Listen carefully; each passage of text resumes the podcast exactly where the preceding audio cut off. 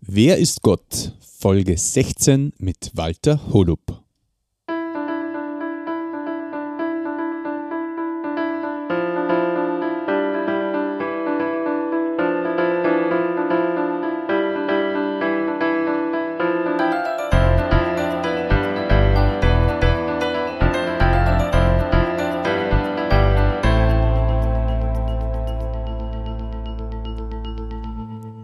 Christi und herzlich willkommen. In diesem Kanal geht es um Gottes Willen. Wir reden über biblische Themen und über die Geschichten, die Gott mit Menschen schreibt. Heute ist wieder mal der Walter am Zug und er wird wieder mit uns im Johannesevangelium lesen und ich wünsche dir dabei ein offenes Herz. Heute geht es weiter im Johannesevangelium Kapitel 7. Da haben wir das letzte Mal schon angefangen, wo Jesus nach Jerusalem gegangen ist, weil dort ein Fest war, nämlich das Laubhüttenfest. Und da ist Jesus im Tempel und hat eine Diskussion mit einigen Menschen, die sich dort aufhalten. Und letztes Mal ist es schon darum gegangen, um die Lehre, ob das, was Jesus sagt, wirklich die Lehre von Gott ist. Und da war sehr zentral der Vers 17, den möchte ich noch mal kurz lesen, wo Jesus sagt, wer bereit ist, das zu tun, was Gott will, wird kennen, wird erkennen, ob meine Lehre von Gott ist oder ob ich sie mir selbst ausgedacht habe. Also wenn man wirklich sich darauf einlässt, auf das, was Jesus gesagt hat, und man kann es wirklich ausprobieren, ob das funktioniert, und dann wird man erkennen, dass das wirklich die Wahrheit ist. Und heute geht es weiter ab Vers 20. Jesus sagt vorher nur im Vers 19, Mose heute hat euch doch das Gesetz gegeben, aber keiner von euch lebt danach, und mich wollte er sogar töten. Also Jesus muss den Menschen den Vorwurf machen, dass sie zwar recht gescheit reden, äh, vom Gesetz auch, von Mose, das ist im Alten Testament, aber in Wirklichkeit leben sie gar nicht danach. Und dann sagt er noch, dass sie ihn sogar töten wollen. Und dann lesen wir ab Vers 20. Du bist ja besessen, riefen die Zuhörer. Wer will dich denn töten? Jesus gab ihnen zur Antwort, nur eine Sache habe ich am Sabbat getan und ihr alle wundert euch immer noch darüber. Ihr beschneidet einen Menschen doch auch am Sabbat, wenn es sein muss, weil Mose euch die Beschneidung vorgeschrieben hat. Tatsächlich geht sie aber schon auf unsere Stammväter zurück. Wenn ein Mensch also auch am Sabbat beschnitten wird, um das Gesetz des Mose nicht zu brechen, warum seid ihr dann so aufgebracht, weil ich einen ganzen Menschen am Sabbat gesund gemacht habe. Urteilt nicht nach dem äußeren Eindruck, sondern so, wie es wirklich dem Gesetz entspricht. Einige Jerusalemer sagten zueinander, ist das nicht der, den sie umbringen wollten? Da lehrt er hier in aller Öffentlichkeit und sie sagen kein Wort. Sollten unsere Oberen wirklich erkannt haben, dass er der Messias ist? Doch den hier kennen wir ja und wissen, woher er ist. Wenn der Messias kommt, weiß aber niemand, woher er stammt. Da rief Jesus, während er das Volk im Tempel unterwies. Ja, ihr kennt mich und wisst, woher ich bin. Aber ich bin nicht aus eigenem Antrieb gekommen. Es gibt einen, der ganz wahrhaftig ist. Der hat mich gesandt und den kennt ihr nicht. Doch ich kenne ihn, weil ich von ihm bin er ist es, der mich gesandt hat. Da wollten sie ihn festnehmen lassen, doch keiner wagte es, Hand an ihn zu legen, weil seine Stunde noch nicht gekommen war. Soweit einmal, bis Vers 30. Da haben wir einmal zwei Menschengruppen. Die einen haben gesagt, du bist ja besessen, riefen die Zuhörer. Wer will dich denn töten? Weil vorher eben die es gesagt hat, dass sie ihn sogar töten wollten. Und da gibt es welche, die das verneinen.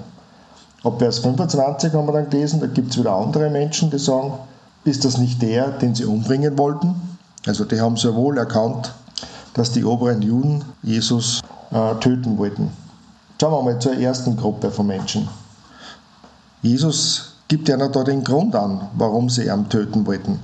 Weil er nämlich einmal eine Zeit vorher einen Menschen am Sabbat, nämlich am Samstag, wo er es äh, Gesetze gegeben hat, dass, sie am Sabbat die, dass die, die Juden am Sabbat nicht arbeiten dürfen, dass ihm äh, Jesus da einen Menschen geheilt hat und wirklich gesund gemacht hat. Und dann hält er einer aber vor, dass sie, Jesus möchte einer da klar machen, dass sie eigentlich mit unterschiedlichem Maß messen. An sich selber und eben an Jesus. Denn da gibt es das Bundeszeichen, das Gott Abraham gegeben hat für das Volk Israel, nämlich dass Buben nach der Geburt am achten Tag beschnitten werden. Nur, was ist es ist jetzt, wann praktisch dieser achte Tag an einen Sabbat fällt? Da wird die Beschneidung, obwohl Sabbat ist, trotzdem gemacht, damit ihm das Gesetz Mose, wie sie sagen, die Juden, eben nicht gebrochen wird. Wobei Jesus muss ja auch sagen, dass das nicht von Mose herkommt, sondern von den Stammvätern. Und das ist im Grunde von Abraham, der ja schon viel früher gelebt hat. Das war mal schon der erste Punkt, wo sie falsch gelegen sind. Aber das Wesentliche ist, wenn es das Gesetz erfordert und der achte Tag der Sabbat ist, dann machen sie es trotzdem, um ihm das Gesetz nicht zu brechen. Und, und Jesus stellt ihnen die Frage, warum sie so aufgebracht sind und ihn töten wollen, nur weil er an einem Sabbat einen Menschen gesund gemacht hat. Und Jesus sagt ihnen, dass sie eben wirklich nach dem Gesetz urteilen sollen nämlich nach dem Gesetz, wie es wirklich äh, in der Bibel steht. Denn es ist so, dass die Juden sehr viele Vorschriften noch hinzugefügt haben, was Gott überhaupt nicht gesagt hat, was sie am Sabbat zum Beispiel nicht tun dürfen. Es ist ein unheimlich großes Regelwerk geworden, auf das sie ganz penibel geschaut haben. An einer anderen Stelle sagt ja Jesus, was ist, wenn ein Schaf in einen Brunnen fällt am Sabbat, lassen wir es dann liegen oder halten wir es raus? Denn natürlich wird man es rausholen, um das Leben zu retten. Und da sagt einer Jesus an dieser Stelle, wenn er einen Menschen am Sabbat gesund macht, dann geht es um einen Menschen, um ein Leben zu retten. Und das ist nichts Verbotenes in Wirklichkeit. Also sie sollen im Grunde wirklich aufpassen, dass sie nicht mit unterschiedlichem Maß messen. Das, was sie selber tun und das, was Jesus tut. Und an einer anderen Stelle sagt Jesus einmal, dass der Mensch nicht um des Sabbats willen gemacht ist, sondern der Sabbat um des Menschen willen. Es geht im Grunde darum, dass der Mensch am Sabbat an einem Tag in der Woche nicht arbeitet, sondern sich Zeit nimmt, nämlich Zeit nimmt, für Gott zur Ruhe zu kommen und Gemeinschaft mit Gott zu haben. Die zweite Gruppe, Vers 25, die eben gesagt haben, ist das nicht der, den sie umbringen wollten, Vers 25? Und sie sagen, da lehrt er in der Öffentlichkeit und sie, also da meinen es die oberen Juden, die obersten der Juden, sagen kein Wort und dann stellen sie sogar die Frage, haben vielleicht auch die Obersten der Juden schon erkannt, dass Jesus der Messias ist?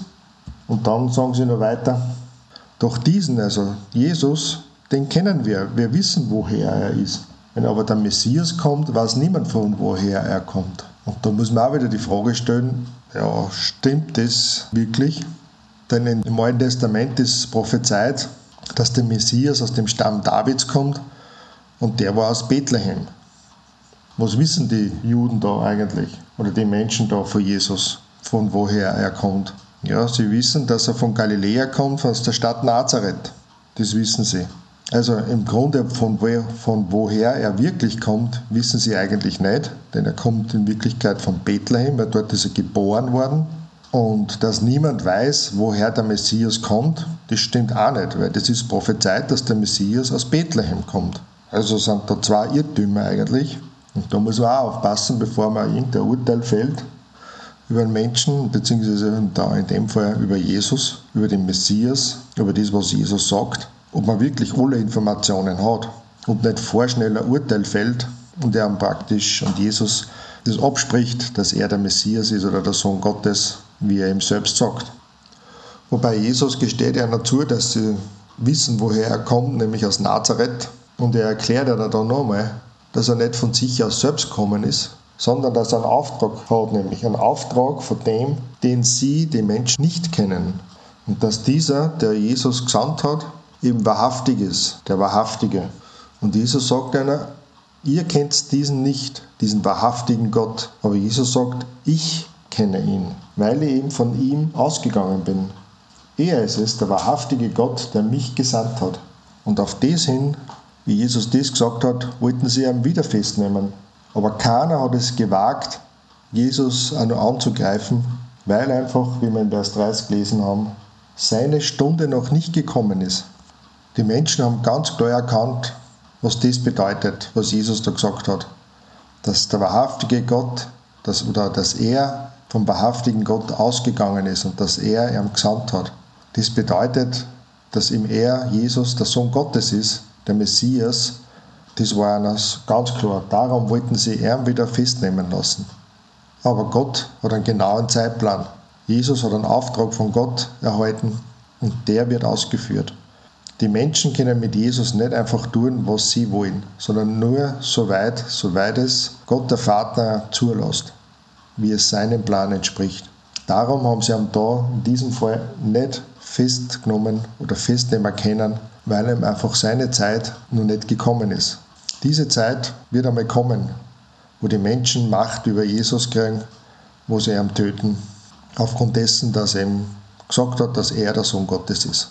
Aber was wir da lernen ist, dass wir nicht vorschnell unser Urteil bilden über Jesus, sondern wirklich genau überlegen, dass wir nicht mit unterschiedlichem Maß messen und auch nicht aufgrund unserer Unwissenheit Entscheidungen treffen oder Dinge beurteilen, vor allem Dinge beurteilen, die Jesus anbelangen. Wir sollten uns wirklich gut informieren und gut überlegen und dann eine Entscheidung treffen.